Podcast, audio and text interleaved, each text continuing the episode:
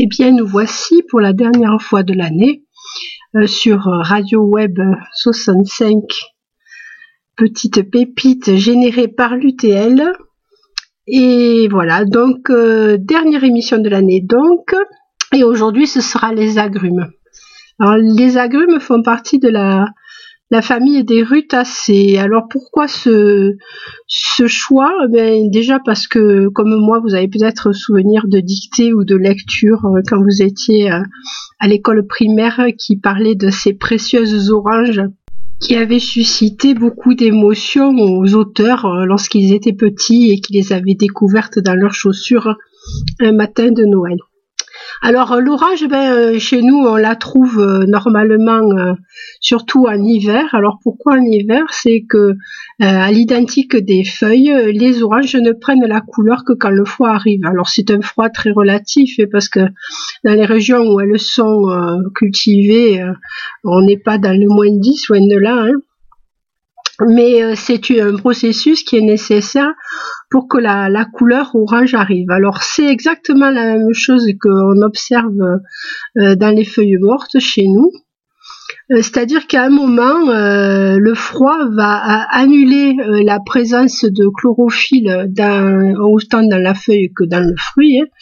Et la couleur verte disparaissant, c'est les couleurs orangées données par les anthocyanes qui vont apparaître. Alors c'est d'autant plus vif euh, chez nous que ça se produit brutalement. Alors je vous explique. Euh, par exemple, il a fait très beau, les feuilles sont toutes vertes et puis euh, on a deux ou trois soirées successives avec un froid vif. Et tout d'un coup, les, des couleurs très éclatantes apparaissent. Alors elles peuvent apparaître en fait parce que si elles apparaissent d'un coup, on échappe au brunissement qui peut se produire au fil des jours euh, sur, euh, sur les feuilles. Alors ce n'est pas tous les ans, c'est pour ça que vous remarquerez des différences d'un automne à l'autre. Hein. Vous pourrez avoir des automnes éclatants et d'autres, ma foi, euh, qui seront plutôt ternes. Alors nous allons commencer par l'orange, hein, qui est le fruit, le quatrième fruit le plus cultivé dans le monde et le troisième fruit le plus consommé en France après la pomme et la banane. Alors c'est un fruit euh, d'origine asiatique et qu'on appelle Citrus sinensis et qui est arrivé euh, bah, depuis la Chine de deux façons. La première façon, ça a été euh, par le Portugal qui commerçait pas mal avec la Chine et ensuite par le biais de l'occupation arabe dans le sud de l'Espagne au XIe et au XIIe siècle. C'est ainsi que l'orange est arrivé en Andalousie et à Valence. Alors chez nous, elle a eu euh, une culture plutôt euh, confidentielle hein, euh, en Provence, mais elle a été cultivée par contre dans des abris qu'on appelait des orangeries, et dont le plus bel exemple est à Versailles. Hein. L'orangerie de Versailles a été construite par Mansart entre 1684 et 1686. C'est un énorme bâtiment, si vous le connaissez, avec des, des portes absolument gigantesques et qui est flanqué de deux escaliers qui permettent de, grimper en fait sur, son sommet. Euh, il avait pour but ce bâtiment de pouvoir abriter euh, des végétaux en hiver et c'est ainsi qu'il y a eu jusqu'à 1500 arbustes en, en culture euh, à l'intérieur de ces murs. Alors, les murs étaient très très épais, ils mesuraient 5 euh, mètres d'épaisseur. Et alors une des ruses qu'on avait trouvées euh, en hiver, c'était en fait d'obturer complètement les portes qui permettaient de faire passer de la lumière, mais qui interdisaient de faire passer le froid. Alors comment faisait-on? On fermait les portes, on mettait des bouchons de paille tout autour pour que les joints soient bien soit bien euh, clos. Mais alors me direz-vous comment euh, les jardiniers faisaient-ils pour rentrer? Eh Bien les jardiniers, on leur avait aménagé des châtiens. Et c'est ainsi qu'ils pouvaient se pénétrer dans le bâtiment et s'occuper des plantes. Cela a donné lieu à des épisodes que je trouve personnellement assez croquignolés, Imaginez, vous êtes à la cour de Louis XIV, on vous propose un fruit, oui, oui, pourquoi pas, et vous voyez arriver euh, porté euh, par deux solides gaillards une caisse dans laquelle un arbre euh, propose ses fruits, et ce sera à vous de cueillir et de choisir celui que vous préférerez. C'est très chic, je trouve. Un autre agrume qui était cultivé à cette époque-là, et euh, qui était plutôt utilisé euh, pour la parfumerie, c'est la bergamote. Alors la bergamote, le, nom doit vous dire quelque chose puisque il sert à parfumer les, bonbons qui sont la spécialité de, Nancy et qui s'appellent effectivement du même nom, et également euh, le thé Earl Grey. Alors cette bergamote qui est issue d'un croisement entre l'orange amer qui s'appelle Citrus auranticum et la lime qui est le citron vert, euh, était donc utilisé en parfumerie. Alors pour euh, deux choses, hein, comme tous les agrumes, hein. pour les fleurs, ça donne un délicieux euh, parfum très sucré et fleuri qui s'appelle l'essence de Neroli. Et l'eau de fleur d'oranger d'ailleurs sert à, parfumer certaines pâtisseries. Hein. Mais on utilisait également un parfum issu des feuilles. Et ce parfum issu des feuilles s'appelle le, bizarrement le petit grain. Alors dans la bergamote, en fait, on utilisait également euh, la, peau qui est très très parfumée, qui contient un parfum vraiment puissant. Alors actuellement, c'est une, une culture qui est devenue euh, confidentielle en France et on en trouve guère plus qu'en Calabre. Hein. C'est à 95% de la production qui vient de là. Mais à l'époque dont je vous parle, c'est-à-dire 18e, euh, 19e siècle, on s'en servait en fait pour parfumer les gants. Alors d'une façon que je trouve à la fois raffinée et sophistiquée, on fabriquait une boîte en bois, euh, en bois tourné souvent, et, euh, à l'intérieur de cette boîte qui était qui était ronde, on, on, tapissait euh, la, paroi intérieure avec euh, la peau d'une bergamote retournée. On profitait qu'elle était fraîche pour bien la plaquer euh, contre les, parois. Et ça faisait qu'ensuite vous aviez une boîte dans laquelle vous pouviez enfermer vos gants et les gants du coup prenaient le, parfum de la bergamote. C'était d'autant plus chic que c'était un parfum rare. Hein, les agrumes n'étaient pas d'un accès facile pour tout le monde euh, et c'était exactement la même façon euh, dont je vous ai parlé pour la, violette, c'est-à-dire que les, parfums rares, ben, ils étaient chers et ils étaient euh, signes de luxe et de sophistication. L'oranger, ça désigne plusieurs sortes de, plantes, hein, plusieurs sortes d'arbres et d'arbustes, mais il y a aussi des faux amis, en particulier un oranger qu'on appelle l'oranger des osages, alors c'est un oranger qui est originaire d'Amérique du Nord, euh, euh, qui a un parfum effectivement les fruits bosselés ont un parfum vaguement citronné et épicé. Et c'est un arbre qui a été introduit en fait euh, pour nourrir les vers à soie. On pensait que ça pourrait être intéressant puisqu'il est de la même famille que le mûrier à papier mais malheureusement son usage s'est avéré euh, décevant. Euh, donc si vous le voyez, euh, vous pouvez l'utiliser comme arbre décoratif. Les fruits sont cabossés, c'est plutôt intéressant, mais en aucun cas vous ne pourrez l'utiliser à des fins alimentaires. Une autre orange qu'on ne trouve à guère ici, mais qu'on pourra trouver sur les marchés anglais entre janvier et février, c'est l'orange amère. Alors comme je vous en ai parlé tout à l'heure, ça s'appelle Citrus auranticum, et c'était euh, donc euh, beaucoup euh, cultivé dans la région de Séville. Et il y a à ce propos une histoire que j'aime beaucoup, c'est l'histoire de la marmelade d'orange amère de Dundee. Alors Dundee, c'est un, port qui se trouve à 5 km au nord d'Édimbourg, hein, en Écosse.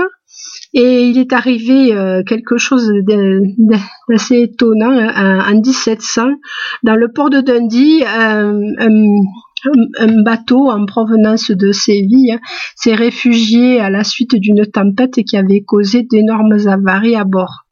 le temps de réparation était très long et euh, le, le chargement d'orange mer qui était à bord risquait de se gâter. Donc euh, c'est une famille euh, qui s'appelle les Keller, qui étaient épiciers à Édimbourg, qui ont eu la magnifique idée d'acheter la cargaison d'orange qu'on leur a cédé, je pense, euh, à vil prix, vu qu'il n'y avait pas d'autre alternative. Et euh, les, les Keller étaient épiciers. Alors à l'époque, les épiciers, c'était des, des gens euh, qui commerçaient des épices, du sucre et toutes sortes de, de, produits qui étaient plus ou moins luxueux. Et l'orage faisait partie euh, des, choses qui étaient intéressantes vu qu'on avait euh, découvert qu'elle pouvait avoir des, vertus euh, contre certaines maladies. Donc les Keller achètent les oranges, ils commencent à les vendre, mais il y en a tellement que ça devient un peu compliqué. les fruits risquent de pourrir. Ils ont l'idée de, de, faire les confitures et les quantités à traiter sont tellement importantes qu'en fait ils décident de les transformé en confiture. Alors la confiture à l'époque c'était plutôt un, produit euh, d'apothicaire et de pharmacie que la confiserie qu'on connaît euh, maintenant. Euh, j'en veux pour preuve le manuel qui avait été rédigé par Nostradamus et qui faisait un inventaire de médicaments qu'il avait mis au point à son époque et dans lesquels euh, il donne des recettes de confiture qui était une façon de garder des fruits euh, pendant l'hiver, souvent des, confitures d'ailleurs qui étaient à base de miel. Et à ce propos, euh, les confitures les plus faciles à faire, en fait, s'appelaient des marmelades. Et les marmelades, au départ, c'était un terme qui était utilisé par les Portugais, et c'était à base de coin. Le coin contenant beaucoup de pectine, additionné d'un peu de miel, pouvait se, garder assez longtemps. Et euh, donc le terme de marmelade désignait essentiellement des préparations à base de, de. Euh, depuis, euh, les législations ont changé et récemment, ce terme de marmelade a été attribué par la Commission européenne uniquement à des préparations à base d'agrumes. Donc revenons à notre famille Keller. Et les voici qui se mettent à, fabriquer des confitures avec des fruits. Et il y en a tellement à traiter en fait qu'ils euh, ne décident de ne pas éplucher les fruits, ils les coupent en, les coupent en fines tranches et ils les traitent avec du sucre vu que bon, euh, c'était une époque où, les épiciers commercialisaient du sucre et également. Et c'est un énorme succès. Un, succès euh, tel que euh, quelques années plus tard, euh, ils ont continué donc le, commerce avec Séville. Quelques années plus tard, donc leurs descendants en 1793, si je me rappelle bien, mettront au, point la première usine mondiale de confiture pour cette fameuse marmelade de, de Dundee. Alors cette euh, confiture de Dundee que je vous conseille d'essayer d'ailleurs parce qu'elle est délicieuse, c'était la confiture préférée euh, de la reine euh, Victoria, mais c'était aussi une, une confiture qui était très prisée par la reine Marie Stuart. Marie Stuart, comme vous le savez peut-être, a été un temps reine de France puisqu'elle a été mariée, si je me souviens bien, à, François II et elle en a gardé ben, l'usage du français euh, qui était quand même pratiquée euh, dans les cours euh, européennes. Hein. et elle a rapporté avec elle en, en, Angleterre un cuisinier français. Donc, il paraît, ça fait partie des, des, hypothèses pour le terme marmelade, que quand Marie Stuart était malade, elle réclamait de la, de la confiture. Hein, et euh, son cuisinier français disait euh, Marie malade, Marie malade, et les autres serviteurs qui, contrairement au seigneur de la cour, ne comprenaient pas ce qui se passait, euh, pensaient qu'il parlait de la préparation, et c'est ainsi que le nom de marmelade serait arrivé jusqu'à nous. Je trouve que c'est un peu tiré par les cheveux, mais c'est assez charmant. Donc laissons les Keller à leur confiture et tournons-nous maintenant vers la clémentine. Alors la clémentine, en fait, elle est issue d'un croisement entre la mandarine, qui s'appelle aussi tangerine, et l'orange douce, Citrus sinensis, que nous avons vu déjà. Alors la clémentine, en fait, elle a été découverte à Oran dans un orphelinat agricole par un frère qui officiait là et qui s'appelait le frère Clément, le vital rodier de son nom civil. 1839-1904. Il faisait partie de la confédération, de la congrégation du Saint-Esprit, pardon. Et euh, donc, il était à l'origine de cette euh, clémentine, qui est un hybride qui normalement est stérile, c'est-à-dire qu'à l'intérieur vous ne trouverez pas de pépins. Elle pourra donc être reproduite par greffage. Alors, cette première euh, clémentine a été perdue, mais elle a été reconstituée depuis. Euh, la personne qui en fait euh, a, a, œuvré à sa popularisation est un monsieur qui s'appelait Louis-Charles Trabu. Il était en visite à Oran, il a, il a trouvé très intéressante et il a baptisé ainsi en l'honneur, du frère Clément qui bien sûr était trop modeste pour donner euh, son nom à sa création. Alors ce fruit est vert à maturité et puis il devient orange avec le froid et suivant le processus que je vous ai déjà décrit. Alors les clémentines, euh, on les trouve pour la français à 95% en Corse. Il y en reste encore un petit peu en culture en Provence. Celles qui viennent de Corse sont souvent vendues avec les feuilles. C'est ainsi qu'on les, on les reconnaît. Elles bénéficient d'une IGP, c'est-à-dire indication géographique protégée. Et on les trouve surtout à Aleria, à Antisanti et à Donaccia.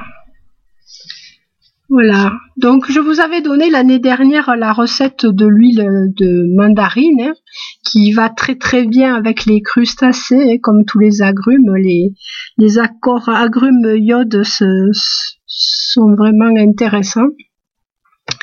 Euh, donc pour ceux qui auraient échappé à l'huile de mandarine, euh, je vais vous expliquer comment s'y prend. Donc vous prenez déjà des fruits euh, non traités, hein, biologiques. Vous allez éplucher votre mandarine et vous allez euh, garder uniquement euh, l'écorce. L'écorce, vous allez la, laisser un petit peu sécher. Alors surtout pas sur euh, sur une source de chaleur où ça prendrait un goût un peu acre hein, dû aux, particules qui brûleraient. Mais par contre, vous allez la laisser dans un endroit tiède et quand elles auront atteint la dureté cuir, c'est-à-dire qu'elles seront sèches sans être cassantes, un peu résistante sous la, sous la pression, sous la, la, torsion. Vous allez les, les, couper en tout petits morceaux, les petits carrés, c'est pas mal.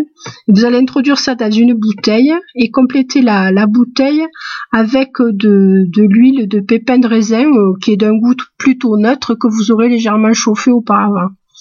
Donc vous préparez votre bouteille de cette façon-là. Vous pouvez mettre vraiment beaucoup, beaucoup de, de carrés d'agrumes. Et puis ensuite, vous laissez dans un endroit tiède. La cuisine est souvent euh, un endroit intéressant pour ça. Et vous attendez un petit mois. Au bout d'un mois, votre votre huile aura pris euh, le parfum de la, de mandarine. Si vous trouvez que ce n'est pas assez parfumé, vous avez toujours la solution de, filtrer l'huile et de la mettre à nouveau sur de nouveaux euh, petits euh, morceaux d'écorce de, mandarine pour avoir quelque chose de plus concentré. Alors ça c'est quelque chose qui est vraiment intéressant avec les crustacés en fin de cuisson sur les poissons. Et, il vaut mieux l'utiliser plutôt comme assaisonnement hein, que comme base de cuisson. Et vous pouvez aussi l'utiliser en, pâtisserie. Hein. Et euh, c'est quelque chose qui n'est pas cher et qui euh, donne un petit peu de soleil à nos papilles. Dans la famille des agrumes, euh, on va parler maintenant du, du joufflu de la famille, le pamplemousse. Alors on, donne cette appellation à tort hein, à quelque chose qui chez nous est plutôt un pomelo. Alors le premier pamplemousse, il a plutôt euh, une silhouette de coin, il est plein de pépins et il est très amer. Alors ses floraisons, euh, pardon, sa fructification a un côté spectaculaire hein, de grappes dorées. Alors vous imaginez ces gros fruits en grappes serrées, euh, qui lui a donné d'ailleurs en anglais le, nom de grappe fruit. Le pomelo donc que nous trouvons chez nous est issu euh, donc du croisement de ce pamplemousse Citrus maxima avec euh, une orange douce Citrus sinensis. Euh, c'est souvent le cas, et il y a des recroisements avec l'orange douce qui améliorent les qualités gustatives pour plein d'espèces. Et alors ce que j'ai découvert à ma grande stupéfaction, c'est qu'avant les années 70, euh, pour obtenir des mutations rapides, parce que nous savons tous que le jardinier est impatient, on n'a rien trouvé de mieux que d'irradier au cobalt 60 des graines de pamplemousse, à la suite de quoi euh, ces graines ben, qui avaient subi des mutations étaient euh, plantées et on observait celles qui étaient les plus intéressantes et on les gardait pour la culture. Alors rassurez-vous, euh, quand on mange des pamplemousses de nos jours, euh, on n'est pas irradié, ça n'a rien à voir, hein, c'était il y a longtemps. mais bon, maintenant, on a choisi euh, d'autres façons de travailler. On utilise ce, qu'on appelle des ciseaux génétiques et on travaille la génétique plutôt de cette façon-là. C'est ainsi qu'il n'y a pas longtemps, j'ai appris que en coupant cet ADN, hein, ce qui a donné d'ailleurs, si je me rappelle bien, l'occasion d'adjuger un prix Nobel euh, il y a quelques années, à une dame d'ailleurs. Et hum, donc à l'aide de ciseaux qui coupent l'ADN, alors je vous expliquerai pas comment ça se passe, on a obtenu il y a peu de temps un pied de tomate euh, qui se compose pratiquement que du pied et des fruits, plus de tiges, donc un encombrement réduit. Enfin bon, c'est à des fins industriels, on en pensera ce qu'on voudra.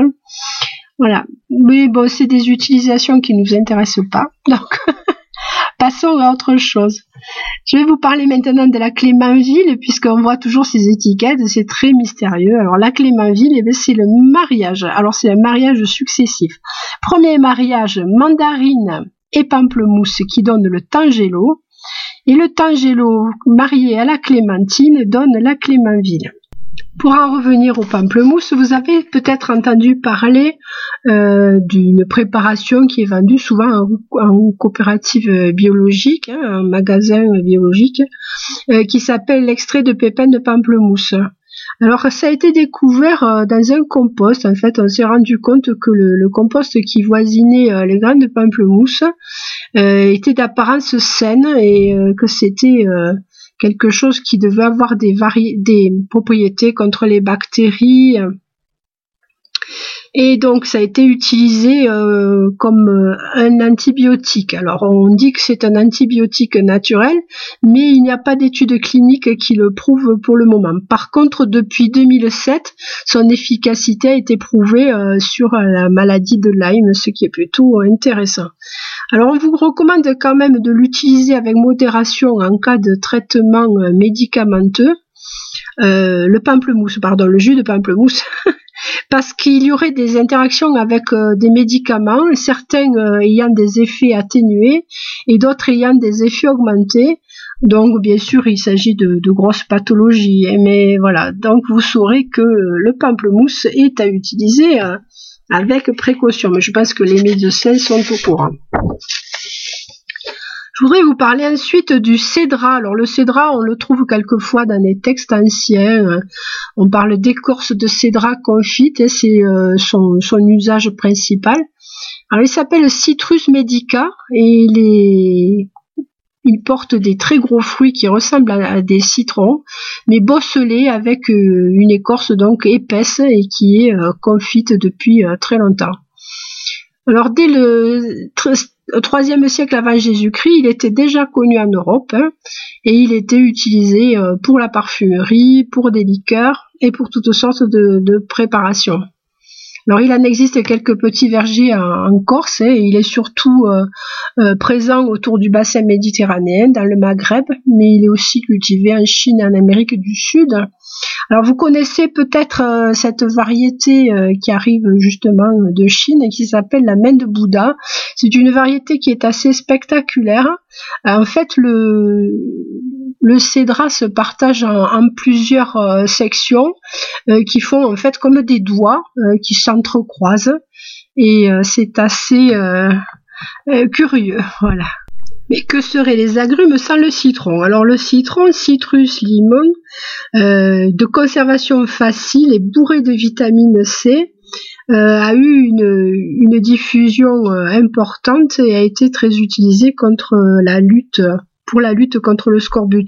Alors le scorbut, c'est une maladie qui, euh, entre autres, euh, provoque le déchaussement des dents, euh, des purulences des gencives, des attaques des articulations, des hémorragies. Enfin bon, c'est quelque chose qui de toute façon conduisait les gens à la mort. Alors c'était quelque chose qui était assez fréquent sur les bateaux et quand les traversées duraient plusieurs mois et que l'approvisionnement Bon, désolé, petit souci technique. Donc on continue. Euh, James Lind, donc 1716, qui était euh, médecin euh, chirurgien et qui était originaire d'Édimbourg. Euh, donc il est né en 1716 à Édimbourg et il est mort en 1794. C'est à lui qu'on doit en fait les premiers essais euh, cliniques sur la médication du scorbut pour la vitamine C. Alors c'est quelqu'un qui a fait des travaux euh, très importants et très intéressants sur l'hygiène à bord des bateaux et c'est grâce à lui qu'on a eu euh, l'idée euh, d'utiliser le, citron et il a fait des, groupes témoins euh, et il a pu prouver que le citron et la vitamine C, les agrumes en général, étaient efficaces contre le scorbut. Alors le, citron a été utilisé par la suite sur les bateaux sous forme de préparation. C'était des préparations qui était euh, faite à base de sucre, euh, de sel d'oseille et de zeste de citron. Et c'était une préparation en poudre que l'on diluait euh, dans, un verre d'eau, une cuillère pour un verre d'eau, et qui a permis dans la, marine royale britannique de lutter efficacement contre les problèmes de santé qui atteignaient les marins. Le citron, qu'on appelle aussi citrus limon, est à l'origine de boissons rafraîchissantes, euh, pas forcément gazeuses d'ailleurs, hein, que l'on appelle des limonades. Alors les premières limonades étaient euh, fabriquées à partir de fleurs, ça c'est quelque chose que je ne savais pas. Donc euh, fleurs de jasmin ou autres hein, qui étaient additionnées d'eau et de jus de citron et de sucre et euh, qui était commercialisé à, Paris euh, dans de grandes citernes qui étaient adossées au commerce et qui euh, a donné lieu en, 1676 à la compagnie des limonadiers, ce qui leur assurait le, monopole de cette distribution de boissons sur la capitale.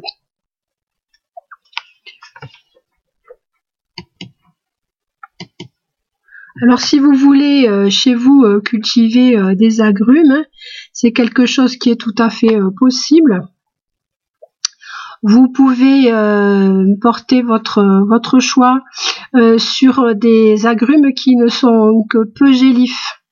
Alors par exemple, vous avez le, le yuzu hein, qui est originaire d'Asie, qui est un citron qui a des capacités aromatiques très importantes. Alors moi je l'ai connu sous, sous, plusieurs formes. Je l'ai découvert euh, aux Galeries Lafayette euh, Gourmet euh, à Paris.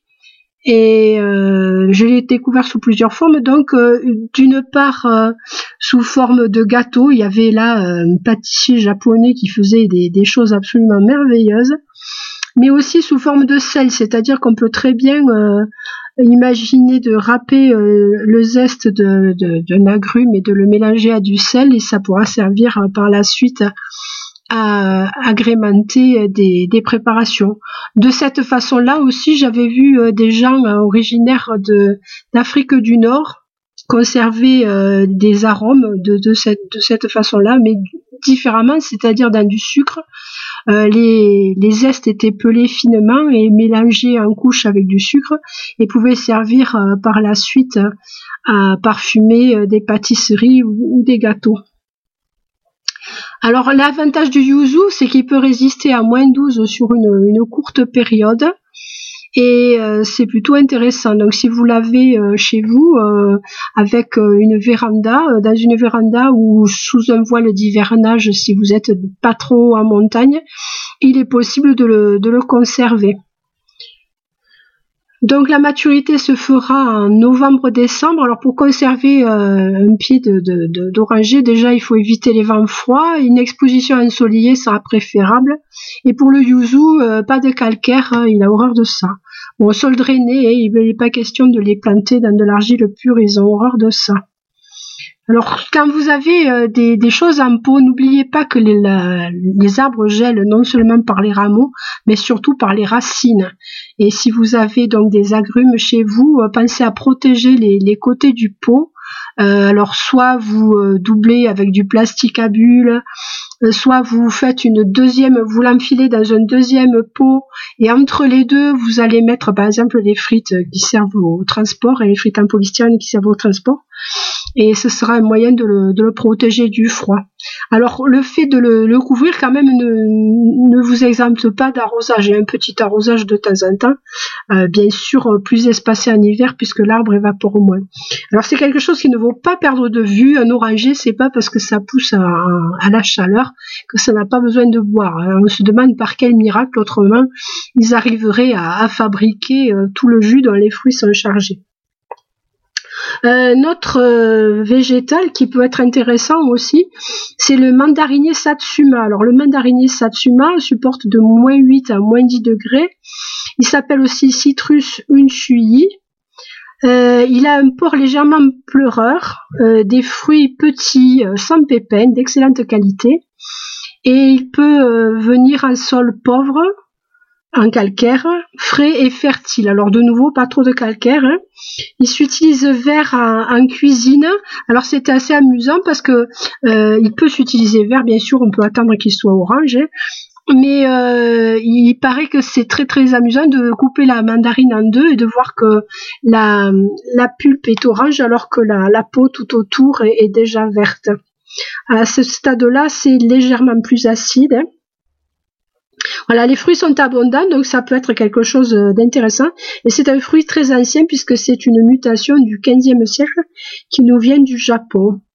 Euh, ensuite, euh, je pourrais vous proposer aussi le kumquat. Alors le kumquat, c'est pas vraiment un agrume, c'est dans une une famille un peu euh, parallèle qui a été euh, découverte par, enfin classifiée par Robert Fortune, d'où le nom de Fortunella margarita, qui est l'autre nom qui est donné au, au kumquat, et qui est une classe à part avec des branches un peu plus grêles et des feuilles un peu plus étroites. Alors Robert Fortune, c'était un botaniste écossais, hein, du 19e siècle et c'est en son honneur que donc le, le kumquat a été euh, baptisé Fortunella. Le kumquat se plaira à un sol drainé, toujours pareil. Hein. Euh, on peut manger, alors ça c'est assez particulier, les fruits entiers avec la peau. Euh, bon, moi j'en ai consommé. Alors le souci c'est que quelquefois il y a des pépins qui sont quand même assez gros, mais c'est un fruit qui est vraiment intéressant. on peut s'en servir pour faire des marmelades, des confitures. Et euh, ça s'utilise aussi en fruits confits. Euh, vous en avez peut-être consommé déjà dans des dans des restaurants euh, chinois ou japonais. Et ça sert également à quelque chose qui est tout à fait intéressant, c'est ce qu'on appelle les rhums arrangés. Donc vous glissez quelques kumquats dans une bouteille après les avoir percés de quelques coups d'aiguille, et puis vous rajoutez à votre choix de la cannelle, de la cardamome, enfin je vous laisse créer votre parfum préféré. Et vous verrez, c'est quelque chose de tout à fait intéressant. Et d'ailleurs, à ce titre, les pépins aussi euh, sont utilisés, euh, quelquefois uniquement les pépins sont utilisés à cet usage et ils ont, ils ont des qualités aromatiques qui sont intéressantes. Euh, ça va être possible de multiplier ces, ces kumquats par semis ou par bouturage. Hein. Euh, et donc vous avez un petit arbre qui est absolument ravissant et qui euh, perdra malheureusement ses fruits si vous attendez trop longtemps, c'est-à-dire il faut les ramasser juste avant les geler.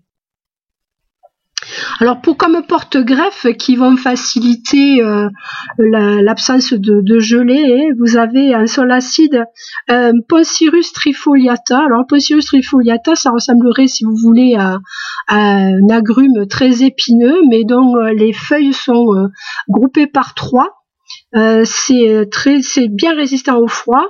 les fruits eux-mêmes ne sont pas intéressants, ils sont très amers, donc ça va servir de porte-greffe pratiquement uniquement, ou d'arbre décoratif. Et ensuite, vous aurez aussi le bigaradier, c'est cette fameuse orange de Séville hein, dont on parlait tout à l'heure, l'orange amère et qui est un très bon porte-greffe pour le citronnier, hein, qui va permettre lui par contre une adaptation au calcaire et une bonne vigueur. Voilà, et pour finir, ben, euh, n'oubliez pas donc d'arroser euh, vos agrumes. Si vous avez le bonheur euh, qu'on vous en offre un pour Noël, ben, je vous envie, parce que c'est vraiment très très beau. Et pensez à utiliser un terreau spécial, vous serez sûr de ne pas vous trop vous tromper. une taille légère pour égaliser la, la, forme. Alors l'arrosage ne veut pas dire qu'on noie, et ce n'est pas un nénuphar, vous vous débrouillerez pour qu'il n'y ait pas d'eau stagnante et si possible un pot en terre, voilà. Et à la base, vous pourrez toujours mettre une couche de gravier dans la soucoupe ou de billets d'argile pour éviter la noyade. Et une dernière mention, le, les agrumes adorent le zinc. Alors si vous faites partie euh, des gens qui ont fait refaire récemment euh, leur gouttière et que vous avez quelques barbes de zinc qui traînent encore par-ci par-là, vous pouvez toujours les, incorporer à, la terre du pot et votre, euh, votre oranger ou votre citronnier ou votre satsu vous remerciera. Bon, j'ai eu pas mal de soucis aujourd'hui pour enregistrer. Donc, euh, je ne corrigerai pas mes erreurs, je me contenterai de les mentionner. Voilà, il s'agit de Mary Stuart. En fait, je vous ai dit qu'elle appréciait euh, la marmelade d'orange, ce qui était une erreur de ma part, vu la date de sa mort. Elle ne pouvait pas connaître euh, la marmelade de Dundee. Par contre, son anecdote concernait effectivement le terme de marmelade qui pourrait être Marie malade. Voilà, en ces périodes de Covid, je vous souhaite d'aller le mieux possible, de passer des fêtes euh, avec les gens que vous aimez et je vous souhaite euh, à l'année prochaine